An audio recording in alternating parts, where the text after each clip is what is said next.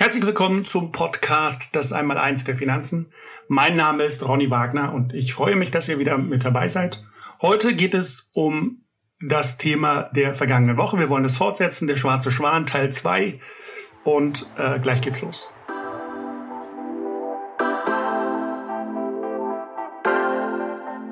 Das Einmaleins der Finanzen. Der Podcast für finanzielle Bildung. Mit und von Ronny Wagner.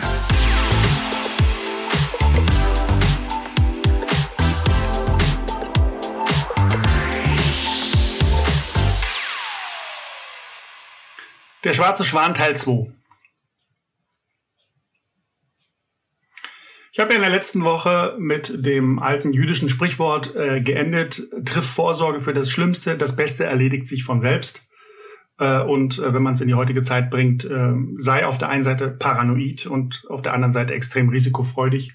Also quasi im Grunde genommen so eine kleine Hantelstrategie, also in den Extrembereichen ähm, unterwegs zu sein und alles das, was in der Mitte oder im, im mittleren Bereich sich befindet, auszublenden.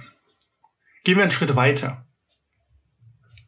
Die meisten Menschen konzentrieren sich leider bis ins kleinste Detail auf offensichtliche Fakten und verlieren dadurch den Blick auf das Wesentliche aus den Augen. Ich kenne viele Menschen, die so ticken. Ich möchte euch ein Lehrbeispiel aus der Geschichte zeigen, ähm, um, um zu erkennen oder dass ihr erkennt, dass wir darauf konditioniert wurden, eben zu spezifisch zu sein. Wir, wir werden ja auch so in, in der Schule ausgebildet bzw. geprägt. Das Beispiel handelt von der Maginot-Linie. Vielleicht habt ihr diesen Begriff schon mal gehört. Nach dem Ersten Weltkrieg errichteten die Franzosen entlang einem, einer Linie, auf dem die Deutschen während des Ersten Weltkrieges in ihr Land eingefallen waren, ein Befestigungssystem mit dem Ziel, in Zukunft zu verhindern, dass sich so etwas wiederholt. Dabei handelte es sich um eine aus Bunkern bestehende Verteidigungslinie entlang der französischen Grenze zu Belgien, Luxemburg, Deutschland und Italien. Namensgeber dieses Befestigungssystems war der damalige französische Verteidigungsminister André Maginot. Ziel dieses Verteidigungswalls war die Abwehr eventueller Angriffe aus Deutschland und Italien. Denn die Franzosen hatten sich intensiv mit der Geschichte befasst und ihre Lehren gezogen. Leider, wie sich herausstellen wird, mit allzu viel Präzision. Denn beim Angriff auf Frankreich im Jahr 1940 zielten die Wehrmachtsverbände auf die Schwachpunkte dieser Linie. Sie nahmen ne nämlich den Weg durch Belgien und umgingen damit die gesamte Linie. Also egal wie gut du deine Strategie und deine Verteidigungsstrategie in deinem Anlageportfolio aufbaust, Schwarze Schwäne kümmern sich nicht darum. Sie werden dich dort treffen, wo du es mit Sicherheit nicht erwartet hast. Scharlatane erkennt man daran, dass sie einem positive Ratschläge geben und einem sagen, was man zu tun hat. Die heutige Selbsthilfeliteratur ist ja voll mit diesen positiven Ratschlägen. Kluge Berater und Coaches konzentrieren sich dagegen auf das Negative. Was meine ich damit? Schachgroßmeister gewinnen, indem sie nicht verlieren. Denn ein Schachgroßmeister muss ich, um ihn vom, von seinem Thron zu stoßen, besiegen. Ein Unentschieden reicht nicht. Das heißt, ein Schachgroßmeister wird äh, grundsätzlich erstmal nicht unbedingt auf, auf den Sieg spielen, sondern wird erstmal versuchen, nicht zu verlieren. Menschen werden reich, indem sie nicht bankrott gehen. Im Zentrum von Religion stehen Verbote. Denkt nur mal an die zehn Gebote. Von den zehn Geboten handeln sieben von Verboten, also von Dingen, die man nicht machen sollte. In meinen Augen ist die wichtigste Lektion im Leben die, zu lernen, was es zu vermeiden gilt. Also welche Dinge man unbedingt nicht tun sollte. Denn wir Menschen wissen wesentlich besser, was falsch, als das, was richtig ist. Nassim Taleb nennt es negatives Wissen. Also er meint damit, was ist falsch, was funktioniert nicht, darauf den Fokus legen und diese Dinge nicht tun. Damit haben wir schon mal einen ganz, ganz großen Schritt in die richtige Richtung gemacht. Wie so oft in deinem Leben hast du sicherlich immer wieder die gleiche Erfahrung gemacht. Was du heute sicher geglaubt hast zu wissen, hat sich morgen als falsch herausgestellt. Aber etwas, von dem du weißt, dass es falsch ist, kann sich nicht so ohne weiteres als richtig herausstellen. Negatives Wissen ist einfach viel robuster als positives Wissen. Bedenke aber trotzdem, negatives Wissen ist nicht perfekt. Mache dir nur über die Auswirkungen von schwarzen Schwingen Gedanken und das Leben ist total einfach. Also fokussiere dich auf die Extremereignisse, die dir einfach das Genick brechen können. Das Gegenteil von via negativer ist via positiver. Und das bedeutet, dass eben, wenn Menschen zu wissen glauben, also Menschen, Experten, der Staat zum Beispiel, äh, zu wissen glauben, wohin es gehen soll, wo die Reise hingehen soll. Das ist extrem gefährlich, wenn man sich mit solchen Menschen auseinandersetzt. Menschen können sich grundsätzlich ziemlich schnell darauf verständigen, welches Unglück es zu vermeiden gilt. Aber versucht mal, ähm, euch, äh, euch nicht darauf zu einigen, welches, oder man kann sich nicht darauf einigen oder nicht schnell darauf einigen, welches Glück für alle Menschen anzustreben ist. Das ist bei jedem Menschen anders. Jeder hat da eine andere Idee, äh, was das Thema Glück an, an, anbetrifft. Ja? Also wir, wir sind relativ gut darin äh, zu verstehen, was wir nicht wollen oder was wir unbedingt vermeiden wollen, also das, was wir wollen. Und ich komme nochmal auf das Beispiel mit den zehn Geboten zurück. Ein Blick auf diese reicht nämlich. Denn sieben davon, wie ich bereits, bereits gesagt habe, zeigen uns, was wir nicht tun sollen handeln also von Verboten. Also es geht um via negativer. Das Problem der heutigen Globalisierung liegt in meinen Augen ganz, ganz deutlich auf der Hand. Durch die Verzahnung der Weltwirtschaft entsteht eine gewisse Brüchigkeit, die äh, zwar auf der einen Seite Schwankungen äh, deutlich reduzieren kann und äh, den Anschein von Stabilität erzeugt, jedoch verheerende schwarze Schwäne erzeugen kann. Denn wir haben in den letzten Jahrtausenden noch nie unter dem großen Risiko eines äh, globalen Zusammenbruchs gelebt. Alles war immer räumlich und regional doch eher begrenzt. Um die herkömmlichen Anlagestrategien zu widerlegen, ist nur ein solches globales Ereignis, ist nur ein globaler schwarzer Schwan erforderlich. Und der hat dann schwerwiegende Konsequenzen. Das Verwerfliche daran ist, dass die Verantwortlichen, die für unser Geldsystem sich verantwortlich zeichnen, konsequent die Möglichkeit des Auftauchens eines schwarzen Schwans ignorieren. Der Hauptpunkt ist, dass wir uns meist auf den Durchschnitt oder das Mittelmäßige konzentrieren. Denn wir erreichen mit diesem Fokus, dass wir die Welt schön erklärbar machen und schön einfach machen und die Zufälligkeit aus unserem Leben ausblenden.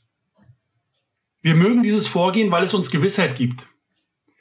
Denn für den Großteil der Menschen in unserer Gesellschaft ist der Durchschnitt das Normale. Wir sehnen uns in unserem Leben nach der goldenen Mitte, beim Wohlstand, der Körpergröße, im Körpergewicht. Stichwort Mittelstand. Die meisten Anlageempfehlungen, die ich heute höre, basieren auf der modernen Portfoliotheorie. Professor Markowitz hat da vor vielen Jahren sogar einen Nobelpreis für erhalten. Stichwort Diversifikation ist wahrscheinlich der Begriff, der den meisten Menschen eher geläufig ist. Also Diversifikation meint die Streuung von Anlagegeldern auf verschiedene Anlageklassen, um das Risiko zu reduzieren.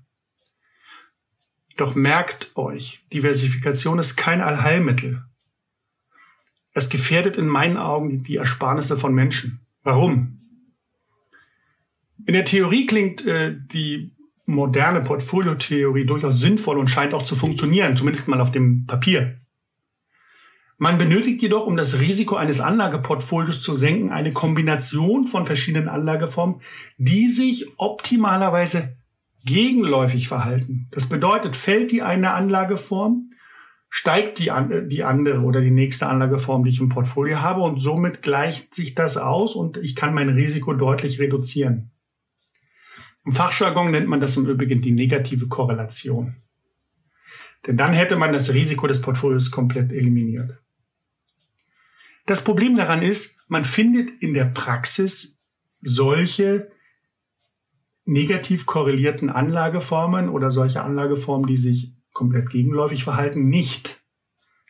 Ja, ich habe es vorhin gesagt, wir sind ja, wir leben ja in einer hochkomplexen äh, dynamischen Welt. Alles ist mit allem verbunden. Wir kriegen das ja auch gerade mit, was da so in der Weltwirtschaft abgeht. Äh, Stichwort Transport, Stichwort äh, ähm, See, Seeverkehr der ja ähm, in Stocken geraten ist. Und da sehen wir eben, dass wir komplett voneinander abhängig sind. Alles ist mit allem verbunden und beeinflusst sich gegenseitig. In meinen Augen verkompliziert Diversifikation Anlageportfolios und erhöht, de erhöht deren Komplexität. Das ist ja gerade das, was wir nicht wollen. Wir wollen es nicht verkomplizieren, wir wollen die Komplexität, au Komplexität auflösen, wir wollen es einfach haben. Warum sind schwarze Schwäne wichtig? In, in unseren Überlegungen. Weil sie häufiger auftreten, als wir denken und die Macht haben, unser aller Leben komplett auf den Kopf zu stellen. Zwar können wir weiterhin für die Zukunft planen, doch sollten wir uns zwingend auf das Auftreten von schwarzen Schwänen einrichten und vorbereiten. Dein Leben kann eine positive Wendung nehmen, die dir das Zehntausendfache, das Hunderttausendfache deines aktuellen durchschnittlichen Einkommens beschert. Allerdings ist auf der anderen Seite natürlich das Auftreten eines unerwarteten negativen Ereignisses ebenso wahrscheinlich. Und gerade bei der Geldanlage kann eben ein solcher schwarzer Schwan die Gewinne der letzten 20 Jahre, die ich mit, meinem, mit meinen Aktieninvestments oder mit meinen Fondssparplänen erreicht habe, zunichte machen. Ein Ereignis reicht. Deswegen ist es so wichtig, das Auftreten schwarzer Schwäne in deinen Anlagestrategien unbedingt zu berücksichtigen. Es ist eine kluge Strategie, immer vom schlimmsten Fall auszugehen bei deinen Überlegungen und dein, äh, bei deiner Vorgehensweise. Gehe immer davon aus, dass auf deinem Weg alles in sich zusammenfallen wird. Gehe also vom absoluten Worst-Case-Szenario aus. Die alten Stoiker nannten äh, das die Vorwegnahme des Übels. Diese Vorwegnahme des Übels erinnert uns daran, dass Projekte und Anlagestrategien eben scheitern können und immer wieder der Anpassung bedürfen. Sie erinnert uns daran, dass Wege nicht linear verlaufen und es immer wieder Ecken und Kanten geben wird. Halte dich auf jeden Fall von Bereichen fern, in denen negative schwarze Schwäne auftauchen. Das heißt konkret, verschulde dich nicht, wandle möglichst viel Geld in Vermögen um. Denk hier an die Definition von Vermögen. Also auf der einen Seite natürlich Talente, Fähigkeiten, Begabung. Auf der anderen Seite äh, die klassischen Sachwerte. Schau dir vielleicht oder höre dir dazu nochmal den Podcast vom Vermögenszyklus an. Und gewöhne dich auch im Erfolgsfall, also wenn alles gut funktioniert, nicht an einen allzu teuren Lebensstandard. Und wichtig, setze auf das Altbewährte. Denn das, was schon lange da war oder da ist, wird auch lange weiter existieren. Das soll zum Thema schwarze Schwäne gewesen sein. Wir werden uns äh, auch in, den, in einer der nächsten Podcast-Folgen nochmal mit dem Thema Risiko etwas intensiver auseinandersetzen. Aber mir war wichtig, eben hier erstmal das Thema schwarze Schwäne einzuführen. Es ist ein sehr komplexes, äh, schwieriges Thema, teilweise auch, auch mathematisch äh, äh eher komplex. Und ähm, ja, wir versuchen da, oder ich versuche da das Ganze natürlich äh, so aufzuarbeiten, dass wir da nicht zu wissenschaftlich werden. Danke für eure Aufmerksamkeit. Schön, dass ihr dabei wart. Ich freue mich, wenn ihr mir Feedback gebt, wenn ihr äh, auch ein Like da lasst unter dem Podcast. Und wir hören uns. Bis bald. Euer Ronny Wagner.